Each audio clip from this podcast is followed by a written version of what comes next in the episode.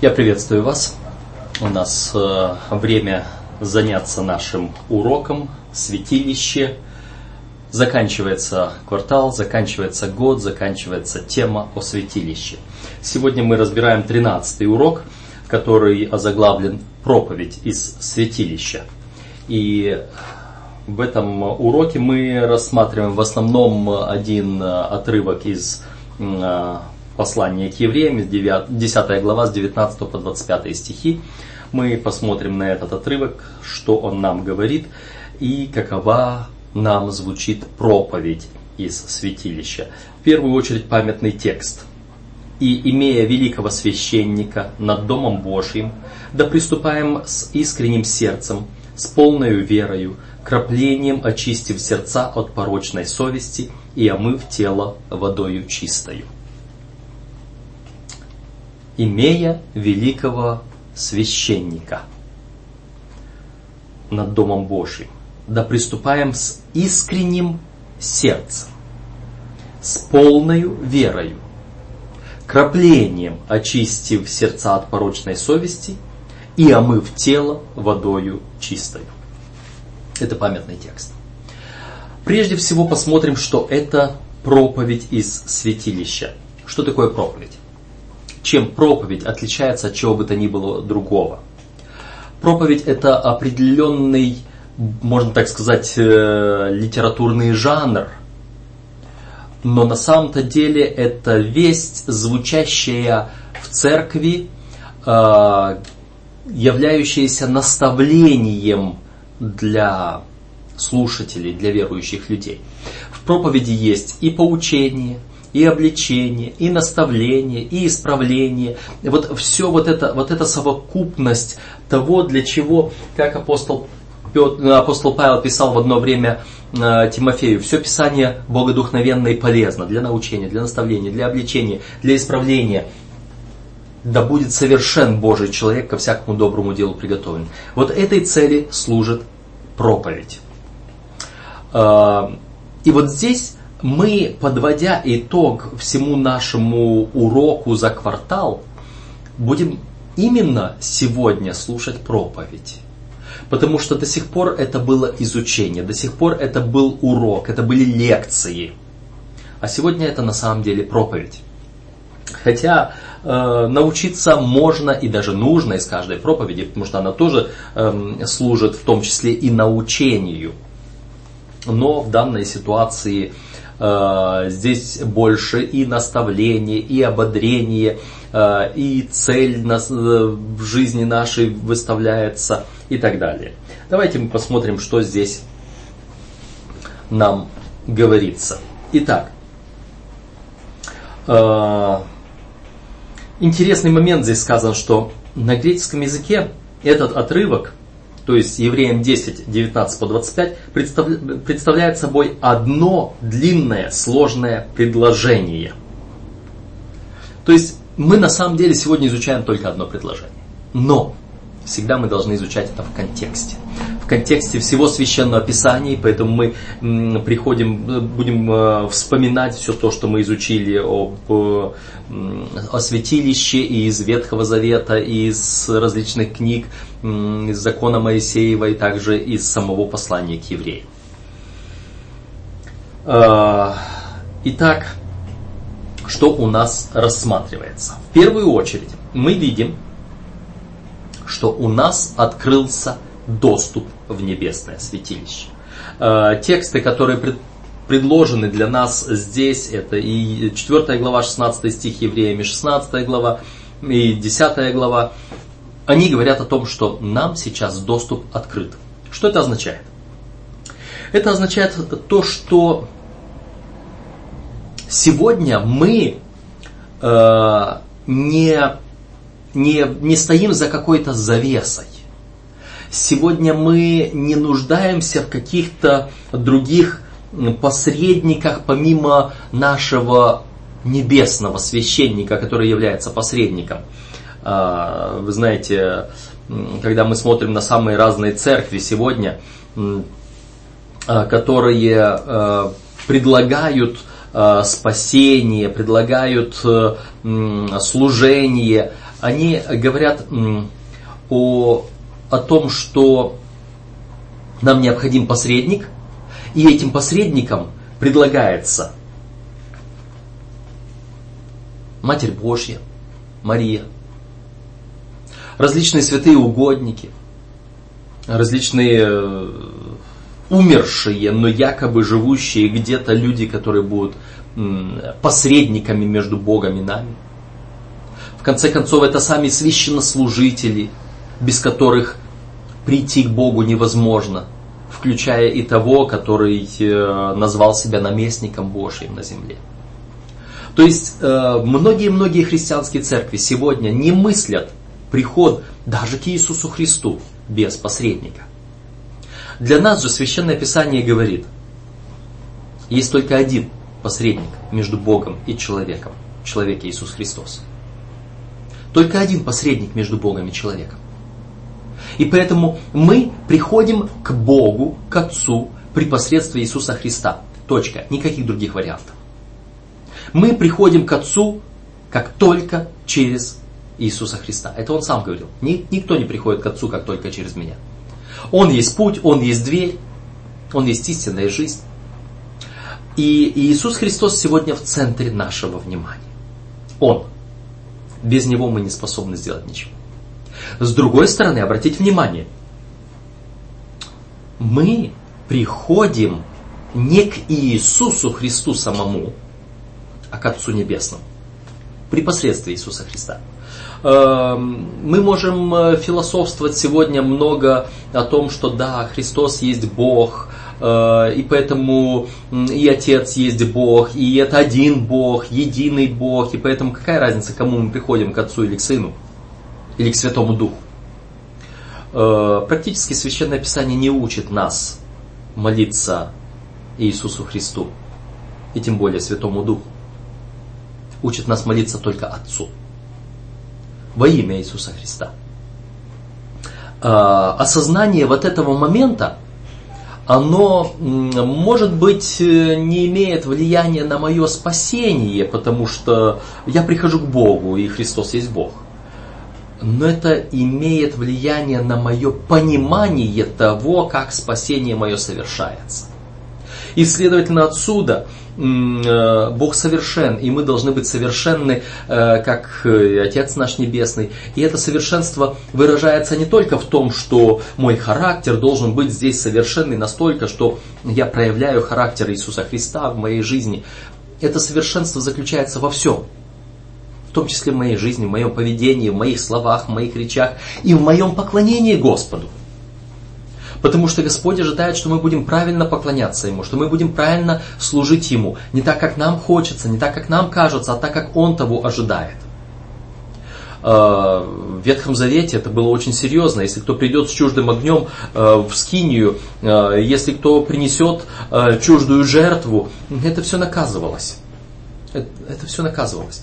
И теперь мое служение должно быть правильным. И мое поклонение Богу должно быть правильным. Мое поклонение Богу. И я поклоняюсь Богу Отцу. Я молюсь Богу Отцу. Во имя Иисуса Христа. Так нас учит Священное Писание. А что сверх того?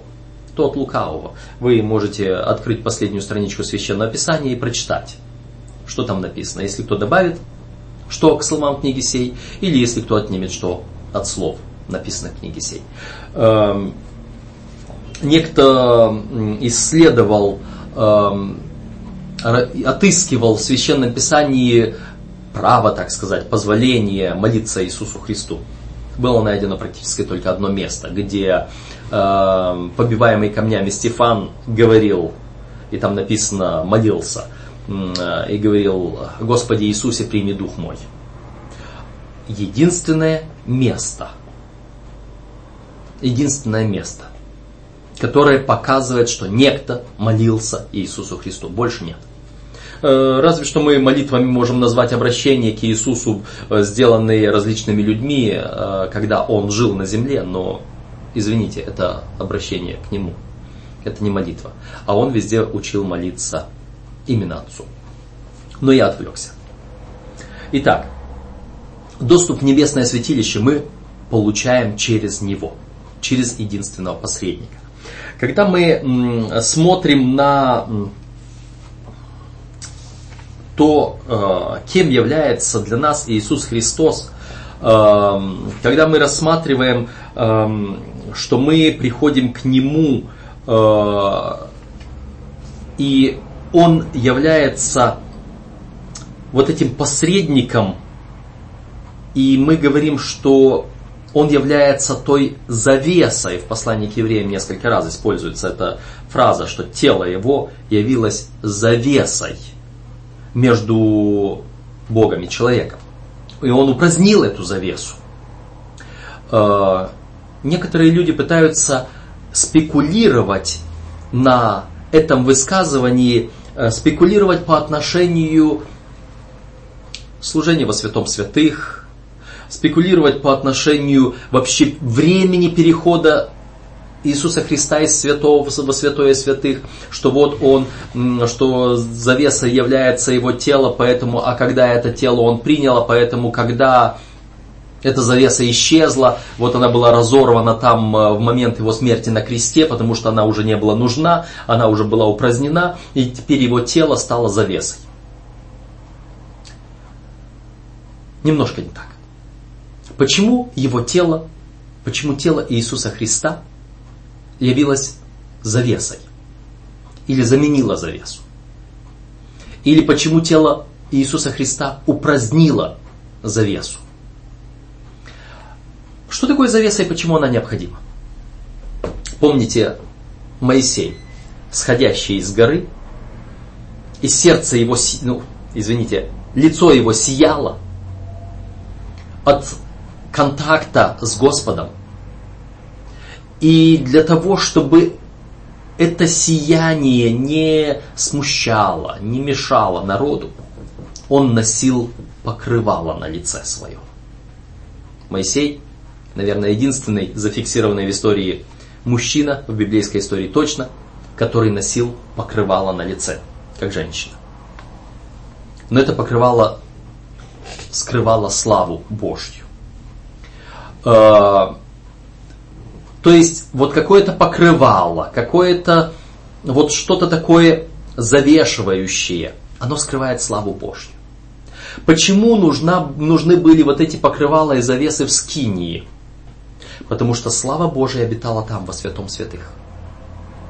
Там, во святом святых, это было обитание Бога. И вот туда никто не должен был заглядывать. Никто не должен был ступать туда. Только лишь первосвященник, и то после определенных обрядов очищения. Вот, вот эта святость Божья, вот эта неприступность Божья, она требовала, чтобы было, была завеса, чтобы было закрыто. А, почему? Не потому, что Бог такой, вот не, не прикасайся ко мне, я свят для тебя. Потому что сказано, никто не может увидеть Бога и остаться живым. Причина. Э, причина естественна. Э, думаю, каждый из вас, и вы, и я, в свое время, когда-либо, по крайней мере в детстве точно, испытывали, ощущали такое состояние, э, когда я провинился, когда я сделал что-то не так. И в это время я нахожусь, оказываюсь перед другим человеком. Этот другой человек, это может быть учитель в школе, это может быть кто-то из родителей, это может быть кто-то просто из взрослых, из посторонних, из тех, которые, ну, в данной ситуации оказались более правильными, не поступили, а может быть они имеют право проверить, спросить, взыскать. И в это время у нас есть такое высказывание, я готов как сквозь землю провалиться от стыда, от чувства вины. Вот это вот моя готовность сквозь землю провалиться от стыда и от вины, когда я стою перед другим человеком, таким же грешным, как и я, но в данной конкретной ситуации он оказался не настолько грешным. Он, остался, он оказался праведнее меня. И вот само чувство моего греха, моей вины давит меня настолько, прижимает меня к земле настолько. Я чувствую себя настолько плохо. А теперь я грешник не только по одному моему согрешению, а по всем моим грехам. А теперь передо мной стоит Бог. Не просто другой человек, который праведнее меня, а Бог святой. И вот, вот это чувство моего стыда, моей вины перед абсолютно чистым, святым Богом будет настолько сильно и велико, что я просто буду испепелен. Я буквально провалюсь сквозь землю. Я не смогу выдержать. Мое сердце не выдержит, оно рванет.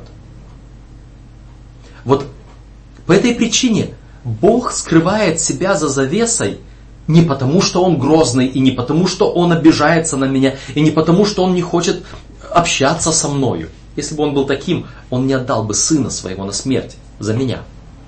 Он это делает из милости ко мне, чтобы я не погиб, взирая на Него. Когда те сварщики, которые работают с металлом, со сваркой, и вот яркие вспышки электродуги сварочной, они запрещают детям, другим людям смотреть на этот яркий свет. Сами смотрят через черное стекло. Почему? Потому что они берегут и свои глаза, и чужие глаза. Бог запрещает смотреть на свою славу не потому, что Он жадный, что мы славу Его высмотрим глазами, выедем, а потому что Он знает, что эта Его слава причинит мне сильнейший вред, отнимет жизнь у меня. И вот Он Христос, который становится вместо меня, вместо Бога для меня славой Божьей. Он, э, написано, Бога не видел никто никогда, единородный Сын, сущий в недре отчим, Он явил. То есть Иисус явил и всегда являл Отца тогда, когда Отец являлся людям. Начиная после грехопадения человека, после того, как человек был изгнан из рая, а может быть даже и навстречу с согрешившим Адамом, уже пришел не отец сам, а сын. Чтобы Адам не погиб, согрешил. Э, всякий раз, когда было общение Бога с человеком, когда Бог открывался людям до потопа, когда Бог открывался Аврааму в лице путников, в лице ангелов, когда Бог являлся Моисею, когда Бог являлся пророком другим людям в Ветхом Завете, в Новом Завете, ученикам, апостолам, всем, это являлся не сам Бог Отец, это являлся Сын Божий. Он тот же, он тоже Бог. Но он одевал себя, одевал свое тело во что-то. Он являлся в виде путника Аврааму, он являлся в виде э, ангела Гедеону, он являлся в виде э, воина Иисусу Навину, он являлся в виде столпа огненного, в виде столпа облачного, в виде куста горящего, в виде любом другом. Он одевал себя во что-то, что было завесой. А потом он воплотился в человека. Он одел себя в человеческую плоть. Бог был внутри закрытой человеческой плотью. Это завеса. Плоть его это стала завесой, от, которая скрывала от человека славу Божью, на которую человеку невозможно взирать из-за его греховности, чтобы ему не умереть. То, что скрывалось завесою в святилище, то сейчас скрывается телом Христовым в нем самом, а именно божество, а именно слава Божья. Теперь Иисус Христос явился посредником. Потому что с одной стороны он одет в человеческую природу и мы можем общаться.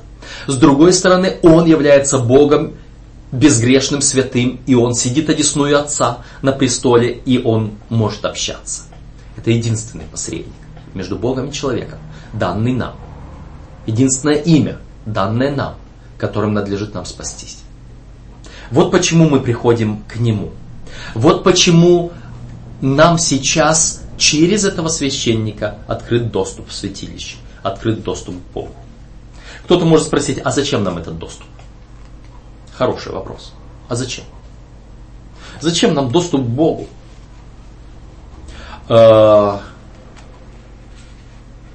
Вам приходилось когда-либо в жизни обращаться э, к каким-либо более-менее влиятельным людям за какой-то помощью, с какой-то просьбой? Как часто вы, обращаясь к кому-либо, прибегали к посреднику? Э, вам нужно подойти к начальнику предприятия. Вы идете вначале к секретарю, к его заместителю, к любому другому человеку, который имеет общение с ним. К какому-либо высокопоставленному лицу вы подходите через знакомых, через друзей. Вы передаете свою просьбу. Почему? Вас смущает то расстояние, которое есть между вами, между вашим положением и этим человеком, и его положением. И поэтому вы надеетесь на то, что кто-то другой более спокойно представит, более четко представит вашу нужду, и при этом вам не надо будет смущаться. А может быть, вам не надо будет подбирать нужные слова, неизвестно как правильно сказать, чтобы угодить ему. А может быть, э, вы боитесь, что этот человек вас не услышит, не захочет послушать, э, что он откажет вам, а вот другому не откажет. Вам он может смело сказать, я вас не знаю, а кто вы такой, уйдите, я этого делать не буду. А вот другому, своему другу, он с ним может быть и поспорит, подискутирует, э, и может быть прислушается, что да-да, нужно помочь. У нас разные могут быть представления о Боге Отце, о том, насколько Он нас слышит, насколько Он нам готов помогать. Я неоднократно слышал от многих людей, которые говорят, а Бог меня не любит, а Бог мне не отвечает, а Бог меня не слышит и тому подобное. Иисус Христос, тот, кто гарантирует. Он говорит, все, что не попросите у Отца моего в молитве с верою, я дам вам я сделаю. Иисус Христос обещает это сделать. А с Ним мы в более близких отношениях. Теперь, для чего нам вообще нужно общаться с Богом? От Бога зависит вся наша жизнь. Мы зависим от Бога, Он нас сотворил, Он нас поддерживает. Вспоминаются слова молодежной песни. Если бы Господь отнял любовь на миг, то этот мир давным-давно погиб. Бог поддерживает нашу жизнь. Бог охраняет нас. Если Бог отнял охрану от меня, от вас, какой-то момент, сатана тут как тут, уничтожил бы нас. Ему это нравится. Он хочет это сделать, а Бог нас защищает. И от Бога зависит нас не только наша жизнь вечная – от Бога зависит не только наше спасение. От Бога зависит не только прощение грехов наших. От Бога зависит очень многое. Заметьте, Господь говорит, что без воли Отца Небесного и волос с головы нашей не упадет. Эм, Иаков говорит, когда вы планируете что-то делать, то вы говорите, если воля Божья будет угодно, то мы сделаем то и другое. Господь заинтересован во всех наших больших и малых делах. Он говорит, предай Господу путь твои, дела твои, предприятия твои совершаться. Э, Господь совершает или Господь несет ответственность за каждое малейшее дело в нашей жизни. А если мы доверим это Ему, Он совершит наше спасение, как апостол Павел говорил э, в послании к филиппийцам во второй главе. Он говорит, в страхе и трепете совершайте спасение ваше, потому что Бог производит в вас и желание, и действия по своему благоволению.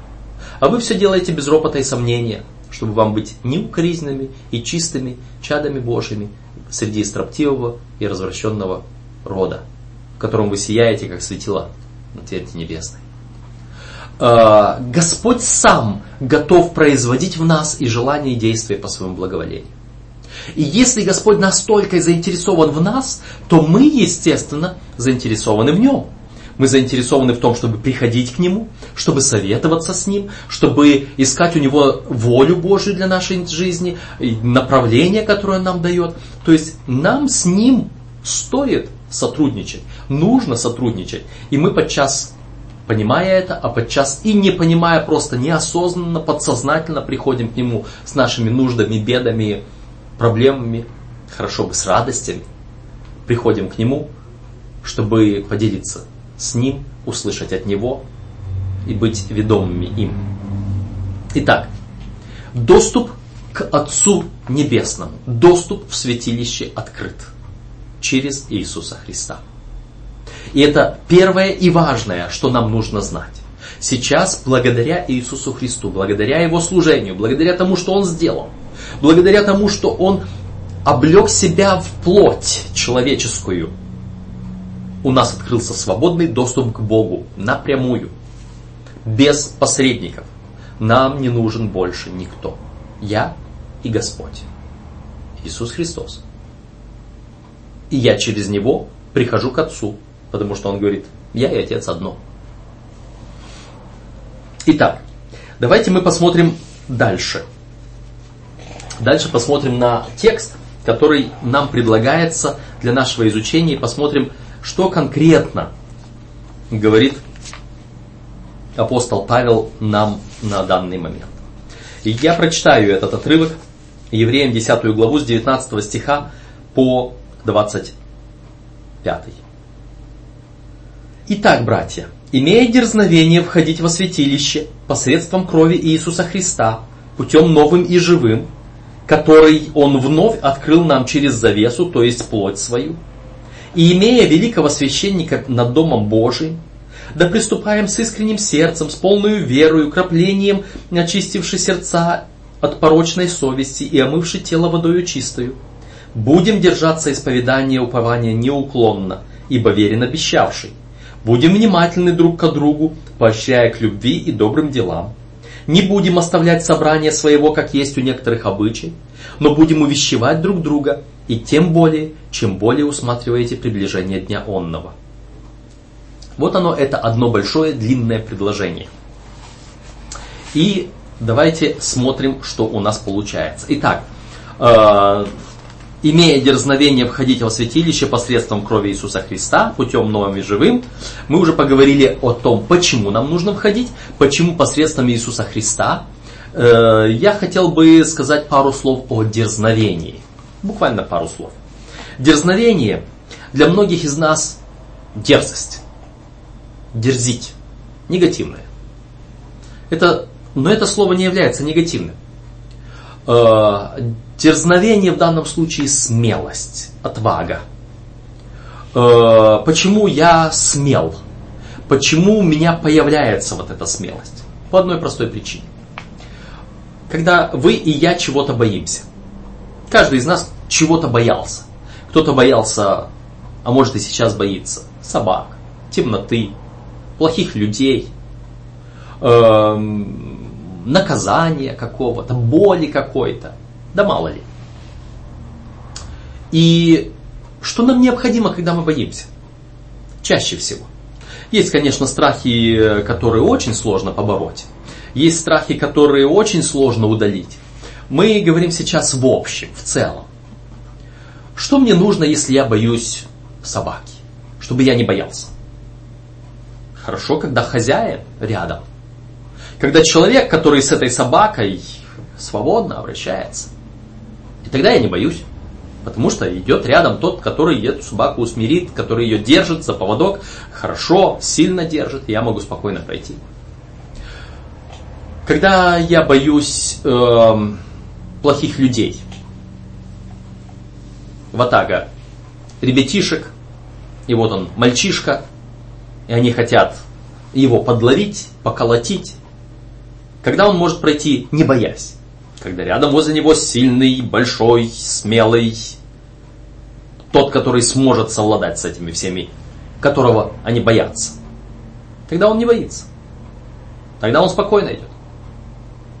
Э, темнота. Хочется, чтобы кто-то там был рядом со мной. Когда я знаю, что рядом со мной кто-то есть, даже если я его не вижу, но знаю, что он рядом. Я не боюсь. Мне спокойно. Но как только я осознаю, что я оказался один, я уже начинаю смотреть по сторонам, вглядываться, вслушиваться в любой шорох, в любое движение, в любую вспышечку, искорку, потому что боюсь. Итак, основной принцип, чтобы я не боялся, что необходимо? Необходимо, чтобы возле меня был тот, которому я доверяю. В данном случае это Иисус Христос. Имеем дерзновение, имеем смелость, не боимся идти и входить во святилище к Отцу. Почему? Потому что рядом с нами тот, который нас проведет. С ним мы не боимся. Смотрим дальше этот текст.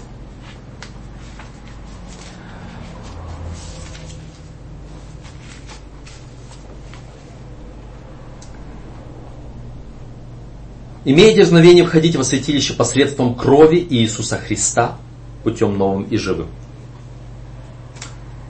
Мы с вами не заходим в это святилище сами. Иисус Христос. Он заходит вместо нас. Он вошел туда, потому что Он внес свою кровь за нас. Вот посредством вот этой крови, вот этим новым путем, вот этим живым путем, я есть им путь, истина и жизнь, говорил Иисус Христос. Вот этим путем мы заходим во святилище, и Он представляет там наши нужды. Э, во святилище проходит сегодня суд, а верующие на этот суд не приходят. Они переходят от смерти в жизнь. Почему? Потому что на суд идет их представитель, их ходатай, их заступник Иисус Христос. И вот мы проникаем туда, в это святилище, через Него. Итак, имея, мы проходим этим путем, который Он вновь открыл нам через завесу, то есть через плоть свою. Вновь открыл. Когда он был, этот путь был открыт первый раз? Когда человек в Едемском саду имел свободный доступ к дереву жизни. Имел свободный доступ к Богу для общения с Ним. Вот тогда этот путь был открыт. После этого был поставлен Херувим с пламенным мечом у ворот, у входа в рай. И тогда Дух Пророчества говорит, что Адам и Ева первые жертвы приносили у входа в Едемский сад. Вот перед этой завесой, перед этим пламенным мечом. Вот там, перед этим херувимом, вот там приносились первые жертвы, было место первого богослужения. А, сейчас Иисус Христос опять открывает нам эту дверь, снимает вот эту завесу, потому что Его плоть, Его жизнь, Он сам убрал преграду, которая была между нами и Богом. И теперь мы имеем этот доступ. Итак, смотрим дальше. И он стал великим священником над Домом Божьим. Священник это и был посредник между Богом и человеком. Священник на земле. Сейчас священник у нас только один. Иисус Христос. И вот теперь мы приступаем. И что нам нужно для того, чтобы мы могли смело идти? Почему не каждый абсолютно может прийти к, даже ко Христу, к Богу, к святилищу, к Отцу. Почему не каждый? Что необходимо? Здесь даются четыре, четыре пункта. А именно, первое. С искренним сердцем, с полной верою, краплением очищившие сердца от порочной совести и омывши тело водой чисто. Вот четыре пункта, которые требуются для того, чтобы мы могли смело прийти к Иисусу Христу. Смело войти в святилище. Давайте рассмотрим эти моменты вместе с искренним сердцем. Искренность. отсутствие лукавства, отсутствие лицемерия. То, что на сердце, то и на душе, то и на языке. Мы можем, человек может э, соврать другому. Даже себя человек может обмануть. А других и подавно. Есть такие артисты, они могут такую театральную постановку здесь перед нами представить, что самый профессионал может купиться и может воспринять это за чистую монету. Но не Бог. Бог знает помышления и намерения сердечные. От Него ничего не сокрыто. И поэтому, если я не приступаю с искренним сердцем, то я лицемерно не получу от Бога ничего. Бог не человек. Его просто не обмануть. Невозможно. Итак, искренность должна быть. Я сам иногда не могу знать, насколько я искренен. А Господь мне откроет это, если я попрошу, если я пожелаю. С полной верою. Что касается веры. Апостол Яков говорил, мы должны молиться с верою, немало не сомневаясь, потому что сомневающийся подобен волне, ветром поднимаемой и развиваемой. Да не надеется такой человек получить что-либо от Господа. Иисус Христос неоднократно говорил о вере. Э, наличие веры – это один из основополагающих, ключевых моментов для того, чтобы Господь совершал те чудеса, которые совершал, чтобы Он исцелял, чтобы Он, чтобы он грехи прощал, чтобы Он все это делал. Наличие веры. Вера – это принятие невидимого. Помните, вера же есть осуществление ожидаемого и уверенность в невидимом. Когда вот то, чего я ожидаю, оно уже как бы осуществляется в моей жизни. Я действую так, как если бы оно осуществилось это уверенность в том, что невидимое присутствует здесь. Вот вы верите, что вот здесь рядом с вами ангел Господень, рядом с вами Иисус Христос. Кто-то может, слушай, а есть, нет. А вы уверены, что вот здесь вот есть вот воздух? Что воздух вот здесь есть? Что вот здесь весь воздух наполнен, э, все вокруг меня наполнено электромагнитными волнами, радиоволнами. Вот мы пользуемся сотовыми телефонами. Постоянно. Вот здесь вот проходят волны. От той вышки, которая там стоит, к моему телефону, который у меня. Э, вокруг нас сейчас много для интернета Wi-Fi. Это те же самые волны э, большой частоты. Э, мы пользуемся самыми разными вещами, которых мы не видим, но мы знаем, что они вот здесь есть, присутствуют. Воздух не видим, телефонные волны не, не видим, радиоволны не видим, телевизионные не видим, а все это есть вокруг нас. Вы в это верите? В это надо верить. И пользоваться. Спокойно я поднимаю трубку сотового телефона и начинаю разговаривать, я верю, что там человек есть. То же самое с Господом. Вы можете сказать, сотовый телефон, вот он у меня в руках, да? У меня в руках Библия. Передо мной молитва на коленях.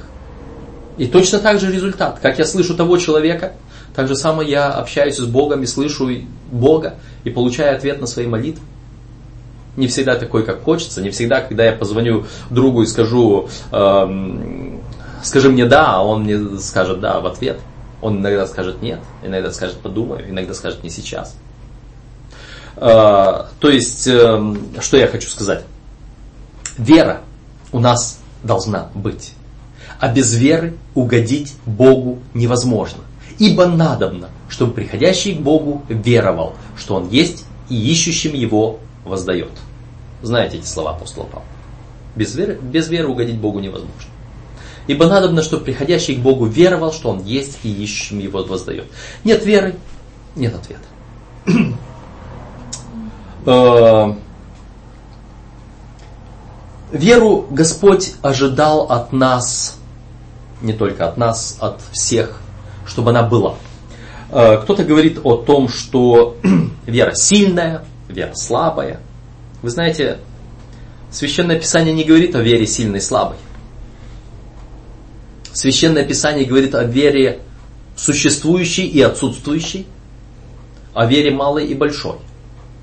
И Иисус Христос говорит, что если вера ваша будет как горчичное зерно, маленькое, незаметно, но и при этом скажете горе сей, встань отсюда, поднимись и вернись в море, это будет. Вспоминается сразу история про ту церковь, которая молилась о дожде. И только одна маленькая девочка пришла с зонтиком. Потому что молились о дожде. А, если бы дождь пошел, то только по причине веры этой маленькой девочки, а не по причине веры всей церкви. А, вера должна быть. И может быть нам нужно молиться так, как молился а, отец того бесноватого юноши, которого не могли исцелить, освободить девять оставшихся учеников после того, как Иисус взял троих на гору преображения. И вот вернувшись, он увидел вот эту сцену и отца, который уже отчаявшийся, отвечает на слова Христа, если можешь хоть сколько-нибудь веровать, он говорит, верую, Господи, помоги моему неверию. Веру получить можно только от Господа. Вера – это тоже дар от Бога, который дается всякому желающему верить. Итак, с искренним сердцем, без всякого лукавства, с полной верою, без всякого сомнения – краплением очистивший сердца от порочной совести. Для многих христиан крапление предполагает, они видят крапление какое в православных католических церквах, в других церквах. Водичка пальцами или кисточкой лучше, в лучшем случае, вот эту святую водичку и кропят на того, кого хотят осветить. Вот это крапление. Не об этом краплении. Не о краплении водой речь идет. В Священном Писании есть только одно крапление. А это крапление было кровью. То крапление, которое совершал священник, когда брал крови от жертвенного животного и крапил во святом, крапил на завесу, крапил на жертвенник, крапил на другое. Вот это вот крапление кровью, которое проводилось, э, именно приходя к Иисусу Христу с нашей порочной совестью, с нашей виной за грехи, мы нуждаемся в Его краплении кровью. Крапление кровью практически снимало с меня грех и переносило во святилище. Другими словами, краплением очистивши сердца от порочной совести означает, что мы приняли жертву Иисуса Христа за нас пролитую, за нас совершенную, пролитую кровь. Эм, когда мы принимаем жертву Иисуса Христа, тогда мы имеем дерзновение войти во святилище. В свое время псалмопевец говорил – если бы я видел беззаконие в сердце моем, то не услышал бы меня Господь. Для того, чтобы я мог с дерзновением приступить к престолу благодати, я должен позаботиться о своем сердце, чтобы не было в нем беззакония. Сам я не могу удалить его оттуда, я могу это сделать только силою Иисуса Христа, жертвой Иисуса Христа. Теперь, а, Читаем дальше. И омывший тело водою чистою. Что значит омывший тело водою чистою? Это, э, естественно, омовение водою в Священном Писании есть крещение. Крещение – это завет э, Божий, завет с Богом, завет человека, доброй совести в том, что он будет совершать служение, что он будет служить вот, вот этот завет и есть э, то крапление, о котором здесь сказано. То есть мне нужно вступить в завет с Богом. Вот этих четыре условия, которые требуются для того, чтобы я мог э, совершить, чтобы я мог спокойно приступить к, э, войти в святилище, приступить к Богу. Дальше. Uh, у нас в урочнике рассматриваются эти моменты, и говорится здесь о вере. О вере мы уже много сказали. Здесь еще два текста, которые мы имеем в нашем э, урочнике. Это надежда и любовь. Итак, поговорим о э, вере, мы смотрим на надежду. Надежда как якорь крепкий, который входит во внутреннейшее за завесу. Надежда, которая необходима нам. Вот, вот эти моменты э, требуются для того, чтобы мы могли правильно совершать наш жизненный путь. Чем отличается надежда от веры? Э, надежда это, как люди говорят, последний ключ, который открывает двери. Надежда, как говорят люди, умирает последней. Надежда это то, за что э, хватается человек в случае особой необходимости. Для чего нам надежда необходима? Для поддержания нашей веры. Для поддержания нашего следования за Господом. Э, чтобы мы могли иметь непоколебимую, постоянную веру, наша надежда должна быть на Бога. Надежда это когда я верю, что вот тот, который возле меня, тот, которому я могу доверять, который меня может спасти, с которым мне не страшно, что он рядом, что он сделает свое дело. Вера говорит, что он есть, надежда говорит, что действительно он сделает то, что обещал. А, и последнее здесь любовь. Любовь очень важна чем? Давайте мы посмотрим на этот текст, который мы читаем в Священном Писании. 10 глава Евреям, еще продолжаем читать. Будем держаться исповедания упования неуклонно, ибо верен обещавший, это относится к нашей надежде. И затем, будем внимательны друг к другу, поощряя к любви и добрым делам. Вот эта внимательность друг к другу, это наш христианский характер, который должен быть у нас. Служение Христа в небесном святилище – это э, служение освящения нас. Он наделяет нас праведностью – Другими словами, Он делает наш характер святым, таким, как у себя. Он делает нас способными жить свято. Он преобразовывает нас. Это наше духовное возрастание. Мы говорили в прошлых уроках о том, что э, христианин просто обязан отражать характер Иисуса Христа. Без этого он не может спастись. Если нет этого отражения характера Христа, то это означает, что нет, не происходит в нас никакого спасения, значит, мы не со Христом, значит, Христос ничего в нас не производит, значит, кто не собирается со Христом, тот расточает. Кто не движется вперед, тот пятится назад. Вот это должно быть. И здесь еще раз акцентируется внимание на нашем характере. Будьте внимательны друг к другу, поощряя к любви и добрым делам. Эм, говоря о любви, я слышал много самых разных определений любви. Мне больше всего нравится одно. Мне кажется, это определение самое полное, самое точное. И оно звучит так. Любовь – это постоянная забота о временном и вечном благополучии другого. Вы знаете, любовь не обязательно э, является тем, что я должен что-то доброе, приятное сделать. Любовь это не обязательно какие-то приятные чувства.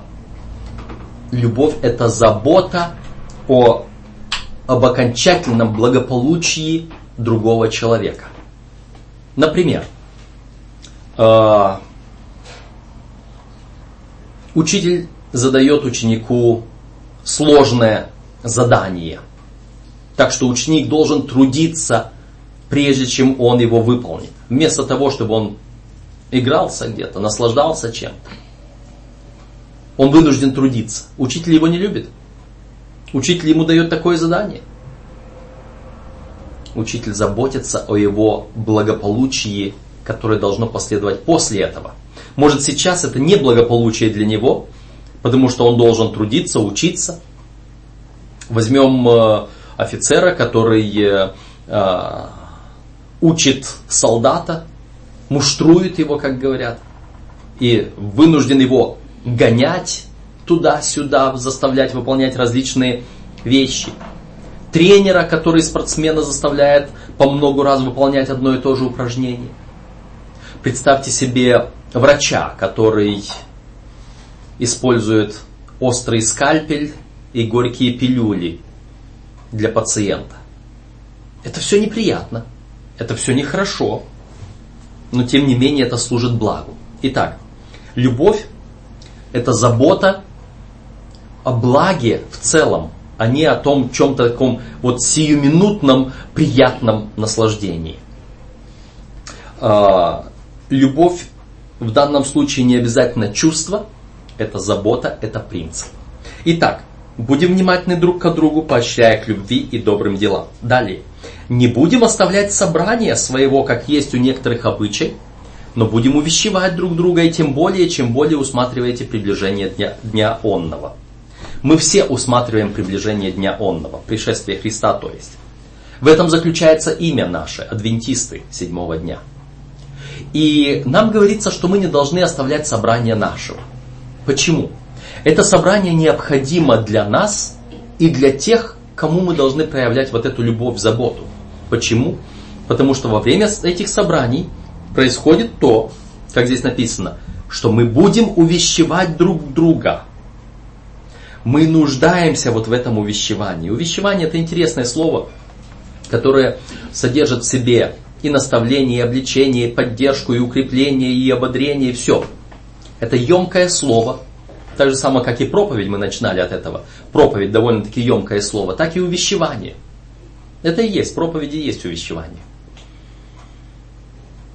Мы нуждаемся в увещевании от наших ближних, наши ближние нуждаются в увещевании от нас. Наше служение любви сегодня заключается в заботе о тех, кто вокруг нас. Сегодня Господь, который совершает наше очищение от грехов, который совершает наше освящение – который наделяет нас праведностью, совершая служение во святом святых. Оттуда, из святого святых, Он это делает для нас.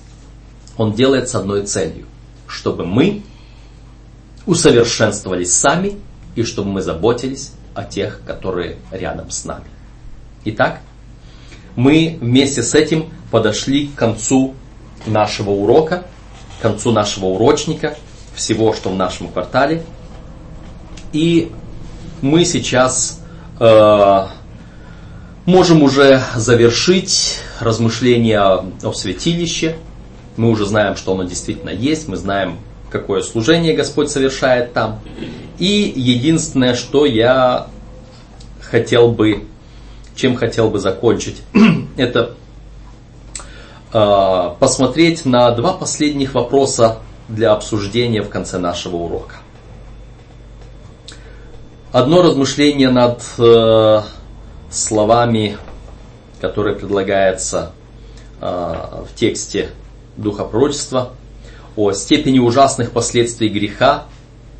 Эта степень осталась бы неузнанной, если бы не было даровано средство исцеления, средство безмерной ценности. Что это говорит нам о том, насколько страшен грех? Ведь он потребовал, чтобы за него была уплачена безмерная цена, жизнь Иисуса как мы понимаем идею безмерной ценности. Иисус Христос, мы начинали с того, что Он является в центре нашего урока сегодня, центре святилища, в центре всего спасения нашего. Насколько мы дороги Ему. Невозможно переоценить, невозможно найти достаточных слов, чтобы оценить по достоинству вот то, что Он сделал для нас. И следующее. Как мы можем развивать духовную дружбу, чтобы побуждать друг друга к большей любви и к добрым делам? Какую духовную пользу вы получаете от посещения собраний? Что бы вы утратили, если бы не могли разделять поклонение с другими христианами, посещающими церковь? Поразмышляйте над этим. Посещение церкви – это наша обязанность в исполнении того, что Господь ожидает от нас сегодня. А, потому что только так мы можем исполнить наше предназначение, ожидая пришествия Иисуса Христа. Да благословит Господь вас в этом.